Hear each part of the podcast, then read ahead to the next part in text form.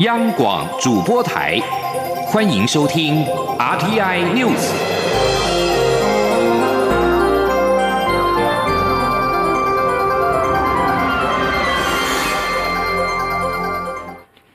各位好，我是李自立，欢迎收听这一节央广主播台提供给您的 RTI News。今天二号是二零二一年的第二天，蔡英文总统透过脸书发文，分享今年元旦开始新上路的“顾青年、顾荷包、顾农民、顾交通”的四大政策。总统表示，基本工资由新台币两万三千八百元调高到两万四千元，时薪由一百五十八元调高到一百六十元，可以给年轻人以及打工族更多的保障。而在所得税基本生活费的调高部分，不课税的每个人基本生活费调高七千元，来到一万八千，呃，十八万两千元，调幅是历年来最高。针对农退新制度，总统说，针对未满六十五岁且具农保身份的农民朋友，每个月提交一定金额到农民退休金除金的个人账户，年满六十五岁以后，就可以依照个人情况按月请领退休金。这是退休金制度的最后一块拼图，未来不论是从事哪一种行业，在退休之后都有保障。至于南回铁路电气化通车，总统说，环岛铁路电气化的最后一段路车，不但让交通更为便利，也让东部的朋友能够有更安心回家的一条路。总统最后也表示，人民的需求就是政府前进最大的动力。新的一年。政府会陆续的推出更多照顾国民的政策，请大家拭目以待。中央流行疫情指挥中心今天公布，台湾新增六例境外移入 COVID-19 确定病例，分别自英国、菲律宾、美国以及印尼入境，总计目前已经有八百零八个确诊病例。另外，新党呼吁政府建立两岸防疫泡泡，恢复小三通航线。指挥中心发言人庄仁祥表示，国际疫情仍然严峻，中国还有疫情，目前不适合实施防疫泡泡。记者刘玉秋的报道。中央流行疫情指挥中心二号公布，国内新增六例境外移入 COVID-19 确定病例，分别为美国两例、菲律宾两例、英国以及印尼各一例。指挥中心发言人庄仁祥指出，这次确诊的案八零四为英国籍三十多岁男性，去年十二月三十号来台工作，持有登机前三天内核酸检验阴性报告，而各该案入境后到集中检疫所检疫，自述十二月二十八号起即有轻微。的比赛症状，但自觉是英国天气寒冷所致。十二月三十一号进行裁剪后，于一月二号确诊。庄仁祥也说明，这次确诊的按巴林谷为台湾籍二十多岁女性，长期在美国就学，一样持有登机前三天内核酸检验阴性报告。去年底入境入住防疫旅馆当天，便出现喉咙不适的症状。裁剪后确诊，而案八零六为美国籍四十多岁女性，去年十二月二十四号来台工作，入境时并无不适症状，但在去年十二月二十九号居家检疫期间出现全身倦怠、嗅觉异常以及腹泻等症状，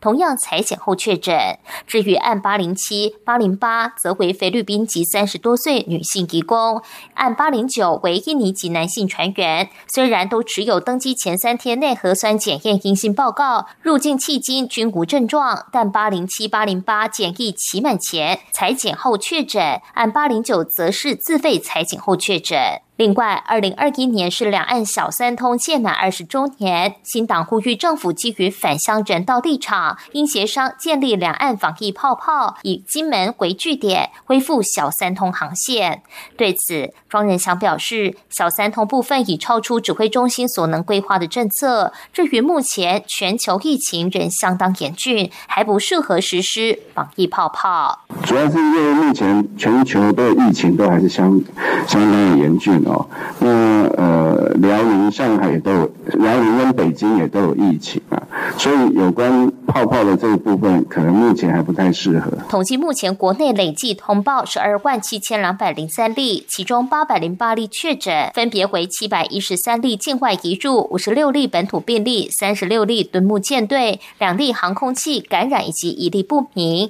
另外一例移除为空号。确诊个案中有七人死亡，六百八十六人解除隔离，一百一十五人住院隔离中。中央广播电台记者刘秋采访报道：莱猪正式开放进口，政府之前宣布进口猪肉的五大把关措施，其中包括逐批查验。行政院长苏贞昌四号将前往台北港视察进口猪肉的查验作业。行政院秘书长李梦燕今天表示，苏贞昌四号将实地了解逐批查验的过程，同时政府也会每天公布猪肉的资讯。包括公布猪肉的进口量、屠宰量跟批验的结果。另外，针对地方反来自治条例无效，但有地方政府仍表态会继续执行。李梦燕再次表示，食安标准应该全国一致，否则业者很难遵循，民众容易混乱。地方政府应该依法行政。如果执意强制开罚，对违法的行政处分，受罚的业者可能会提出行政救济及国家赔偿等，还请地方首长宜三思。至于地方政府或者是在野党有意对此提出视线案，李梦燕也表示，政府在宣告前在法律的攻防上做了很严谨的评估，对此很有信心。行政院宣布各地反来自治条例无效，国民党计划联合执政的各地方政府集体申请释宪。对此，国民党文传会副主委郑兆兴今天表示，各地方政府和议会正在密切协调，因为情况不一，各地的做法也会不同。但是党中央会就各地的情况统一提供建议，其中串联县市市县也可能与护食安的公投二阶段连数结合。记者王维挺的报道。行政院宣布各地方政府的反来自治条例无效，包括台北市、新北市和台中市等县市都酝酿释宪。媒体报道，国民党将串联各执政县市，统一申请释宪。对此，国民党文传会副主委郑兆兴二号表示，党中央询问各执政县市的态度，大多数赞成提出释宪，但是因为各地情况不一，自治条例规范也不同，国民党支持地方申请释宪，不论。无论是集体提出或是各自提出，都是一样的意义。郑兆兴表示，目前各地方府会正在密切协调，待各地将府会的共识送到党中央后，国民党会统一因地制宜提供建议。郑兆兴说：“因为各县市的自治条例的提出，都需要他们就是各自的地方府会的取得共识再提上来，大方向上是一致的，制定的细节跟措施上面。”会有些许不同，有的是全面零检出之后，有的是只限制猪的部分，有的限制，那就看各县市。那我们我们是保留这个弹性给地方，但是一定会有统一的动作。国民党护食安公投进入第二阶段联署，要在两个月内完成六十万份联署书。郑兆新表示，协助地方政府实现的动作也会与二阶联署相结合，希望在保护地方自治权利之余，也能进一步冲高联署书的数量。中央广播电台记者王威婷采访报道。俗称武汉肺炎的 COVID-19 疫情不仅全球延烧，更产生了变种病毒，威力更强。越南卫生部今天通报出现首起 COVID-19 变种病毒的确诊病例，属于境外移入个案，患者是一名从英国返回越南的四十四岁女性。英国上个月宣布境内出现变种病毒疫情，科学家指这种病毒比原来的病毒传染力增强了百分之四十到七十，因此全球的许多国家和地区暂停跟英国的陆空交通来往，以遏制病毒的散播。另外，泰国卫生部今天建议政府面对疫情的升温、确诊病例的增加，对包括首都曼谷在内的二十八个省有关商业活动跟人员移动，要采取更加严格的管制措施。路透社报道，泰国卫生部建议二十八省的民众在家工作，并且避免从事离开该省的非必要旅游。哈萨克总统府网站今天公告废除死刑。这个中亚专制国家已经暂停执行死刑近二十年，如今将永久停止这种极刑。二零一六年，孤狼枪手库勒巴耶夫在哈萨克最大城市阿拉木图犯案，夺走了八名警员跟两位平民的性命。